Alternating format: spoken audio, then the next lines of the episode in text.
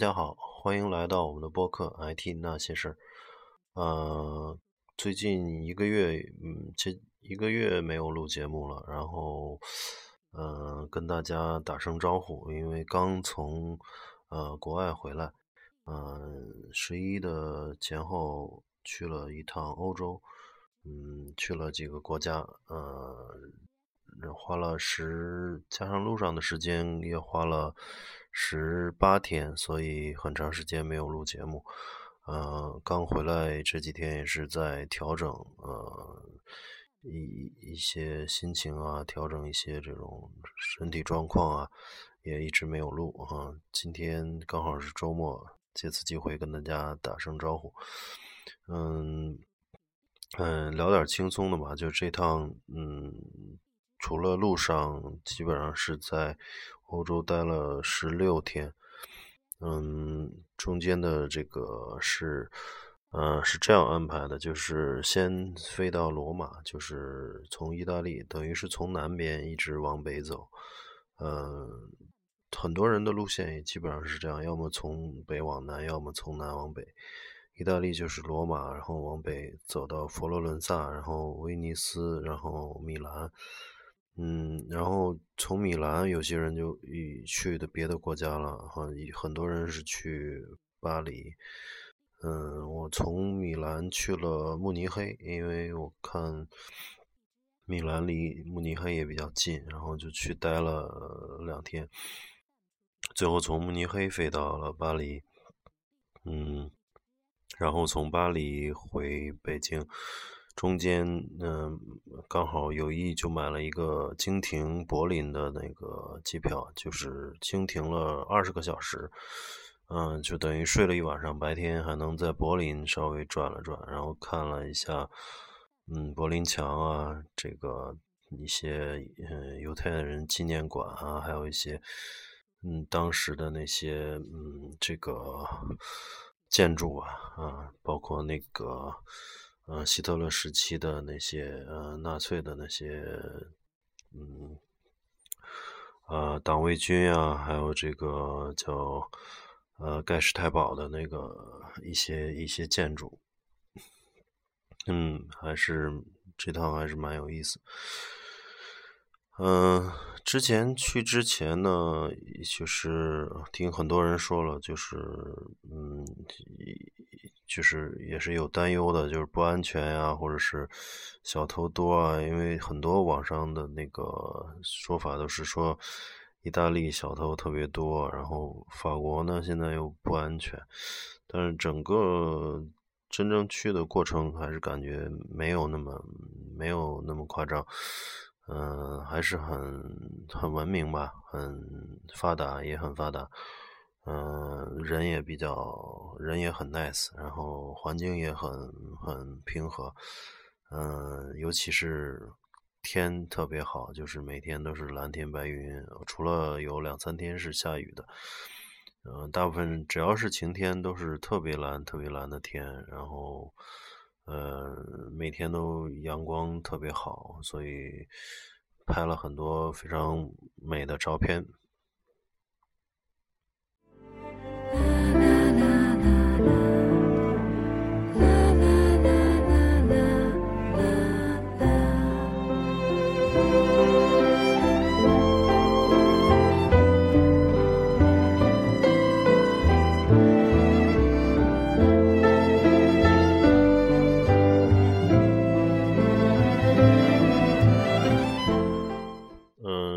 总体来讲，就是意大利是特别有意思，就是特别值得去。我觉得意大利有特别多、特别多的那个，就是建筑啊，还有这个绘画、雕塑啊，这个就是到处都是艺术品，感觉，嗯，随便一个教堂就一看历史都是这个几百上千年，然后甚至有的建筑已经两千年了，所以。真的像罗马是遍地都是那个古建筑，像是就是一个古嗯非常古老的城市，然后保留下来的这种这种历史遗迹吧。我觉得中国很少有这种能够大规模保持下来、保留下来的这种古城。呃，然后大部分都被毁坏了，嗯，然后嗯。其他的，嗯，像那个，我觉得就是还是要最好是亲亲自去看看，因为在网上之前无论做再多多功课的，呃，看再多的这个攻略啊，其实跟去了那个体会还是很差距很大。比如我去之前也一直担忧，就是。呃，因为自助游嘛，问了一些朋友，他们说这个意大利比英语特别不好使，就是没人会英语啊，怎么怎么样的。然后他是一个北京的朋友，是，呃，他也是英文非常好，去过欧洲，但是听了他这个话还挺挺忐忑的，就是英语不好使嘛，就就跟去日本一样，这个英语很多很少人会。但是在英日本也就反正连比划带猜的也也也待过十几天，也没有什么太大问题，所以觉得去欧洲应该没什么问题。嗯，其实这在真正去了以后才发现哦，还有一个是之前也托朋友呃介绍了一个。嗯，在温州，呃，是温州人，在威尼斯附近做生意，去了很多年的一个朋友。嗯嗯，就是跟他们跟他聊，他说你不会意大利语，你自己去这个非常困难。嗯，我然后去了以后，其实一点都不困难，就是只要你有有基本的英语的这种。当然，我英英语相对比较那个比较好一些，比较流流利一些，呃，词汇量比较大一些。然后是在各个地方基本上有标识的地方都有英语。然后无论是买火车票啊、飞机票、呃机场啊，还有酒店啊，所有的这种呃工作人员。嗯，特别特别是旅游景点啊，这些呃，包括酒店的这些工作人员，他们的英文都非常不错。嗯，所以有任何问题跟这些呃游客常去地方的这些人员去沟通都没有任何障碍。嗯，所以我我觉得还是英文英语一定要学好，然后去任何一个地方都没有任何障碍。嗯，还有很多。嗯，还有很多方式了，比如说，嗯，网肯定是要有，手机要保持有有网的状态，然后随时去，嗯，百度也好，Google 也好，或者是用马蜂窝啊，或者穷游啊这种，有很多自助游信息的这种地方，所以你在上面搜索任何问题都能很快得到答案。比如，甚至说你刚下到机场，就是我在慕尼黑机场。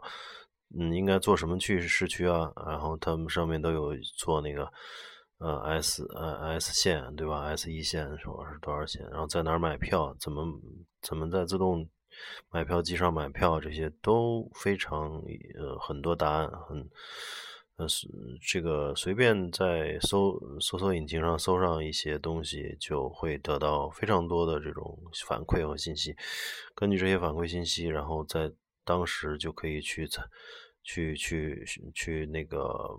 根据这些信息去找你的这个方案嘛。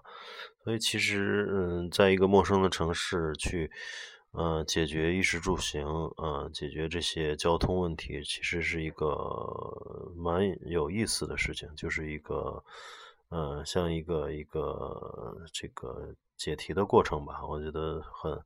这趟我们基本上大部分都是坐公共交通，有时候可能出了机场，比如在巴黎出了机场要十一点多了，也没什么交通了，然后都有点晕菜了。但是出来以后，在外面等了大概十来分钟，嗯，就看到有一个大巴过来，然后。嗯，只呃问了一下它的路线，它是个旅游那个 sightseeing 这种，就是城市观光的这种巴士。然后最后一站是到凯旋门，那么我的酒店订的离凯旋门大概两公里，那我就呃这个坐了这个大巴，啊，十二欧。到市区，然后再拖着箱子走二十分钟，二十来分钟就到了酒店。所以有时候并不是说，嗯，你这个所有的这个东西信息都如你所愿的去碰到，但是随时去做一些调整，或者做一些呃功课吧，然后就就运这个这个。呃，我觉得有一个呃，只要手机有网，然后一个 Google Map，一个搜索引擎，就可以走遍很多很多地方了。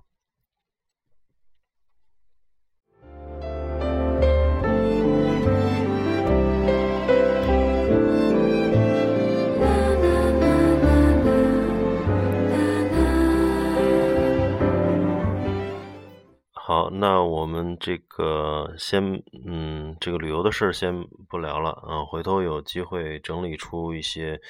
呃，这几个国家的一些攻略也好，还是这个，嗯，旅游感，这个这个观观后感也好，回头再在节目里面跟大家细聊。嗯，这期主要聊的是，就是昨天晚上。呃，苹果又开了一个发布会，然后发布了最新款的这个 MacBook Pro。嗯，其实，当然，昨天晚上的那场发布会，关注的人就远远不如那个 iPhone 嗯七多了。但是，有很多呃，我觉得 IT 圈的人或者说开发人员，特别是都特别关注这一场。啊，发布会，因为 MacBook Pro 是很多人的这个开发机啊，主力的开发机，因为配置也各方面都比较理想，呃，无论是工业设计啊，还是这个这个呃呃用起来的这种这种逼格都比较高啊，所以很多人都拿它当主力的开发机，呃，也可以装操呃双操作系统啊。嗯，这款新的 MacBook Pro，嗯，这个最大的变化还是集中在出了一个新的这个 Touch Bar，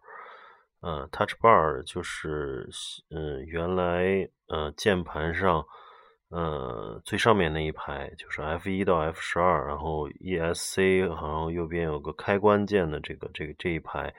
变成了一个触摸触摸的这个条状呃屏幕。嗯，相当于在笔记本的键盘上面有一条是触摸屏，嗯，这个做的非常呃，给人一种高科技的感觉吧。然后，嗯，这个上面的这个触摸呃视网膜屏幕呢，就是呃就叫 Touch Bar，然后它能干什么呢？就能根据不同的应用来呃配合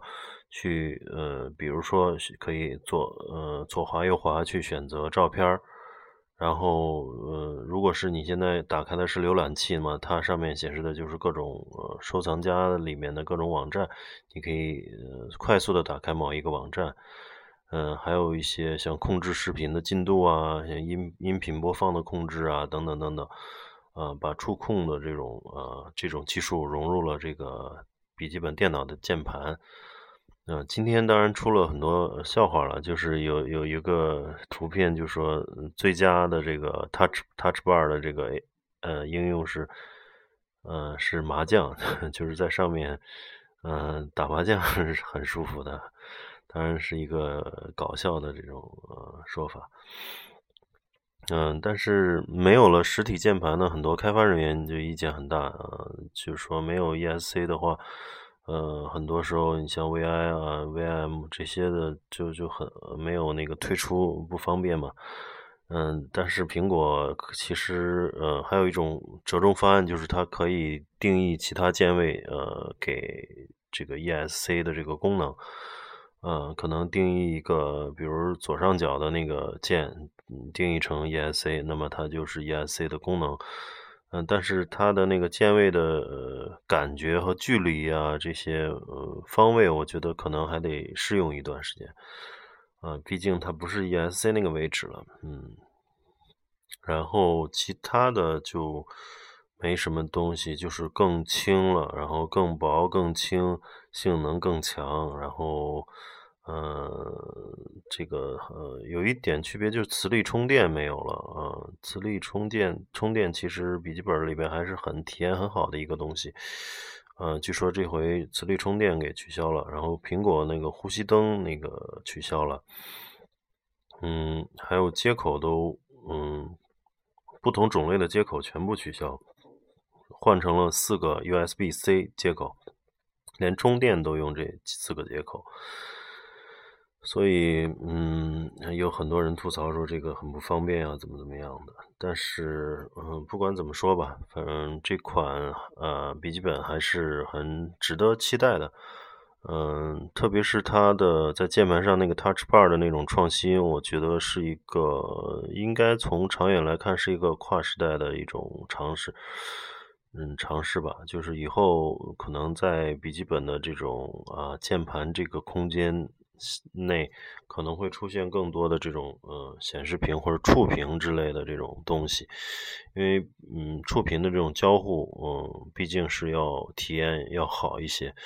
呃那么触屏能还能去做很多事情，嗯可能慢慢的那个呃嗯就是那个触控板啊等等等等这些地方可能都会有一些嗯触屏出现，也许嗯。嗯嗯，怎么说呢？很多看到朋友圈，很多朋友都在吐槽，呃，觉得这个没有 ESC 啊，这个要苹果要，嗯，要完呀，然后这个又说这个不好，那个不好，接口不好，但是很多人都在 订货，嗯，所以说这个苹果的这种号召力还是很强。无论是槽点再多，大家也可能还是要订货。嗯，可能是嗯，就算是不好，也得拿到手用用才有发言发言权嘛。所以这个，而且这个酷炫的 Touch Bar，呃，看了以后还是很长草的。嗯，希希望这个大家呃，根据自己的。嗯，需求去看吧啊，最便宜的应该十四十五点四寸的是一千一万三千多吧，嗯，然后十三寸的是没有没有 Touch Bar 的，所以要想体体验最好的这种呃呃最全的这种功能，必须得买十五点四寸的，也就是一万三千多起步的那款机器，呃，二百五十六 G。闪存起步，嗯，然后，嗯，其实苹果现在苹果现在的战术很多，像 iPhone 也是这样的。iPhone，嗯，iPhone 这个七在那个普通大小的就没有这个双摄像头，必须是 Plus 才有双摄像头。那么你想体验它最新最好的这种效果，或者最新最好的功能，那么你就必须得。嗯，冲着它的这个最高配置去去去买，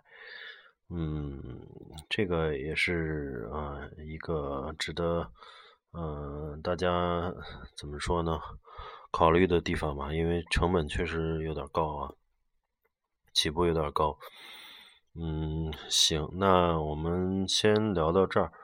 嗯，这个最近刚嗯这个回来。所以有一段时间调整，然后我们下期再继续聊一些 IT 圈或者是互联网圈的一些呃最近发发生的有趣的事儿。嗯，我们本期先聊到这里，嗯，谢谢大家收听，嗯，有兴趣可以关注我们的微信公众号，嗯，也也是跟这个博客同名，叫 IT 那些事儿，可以在微信里搜索这个微信公众号，呃，嗯，英文是 IT Gossip。I t g o s s i p，呃，我们会不定期的发一些相关互联网和 IT 圈的文章，呃，也希望大家去呃呃去转载去呃关注，呃，谢谢大家，我们下期再见。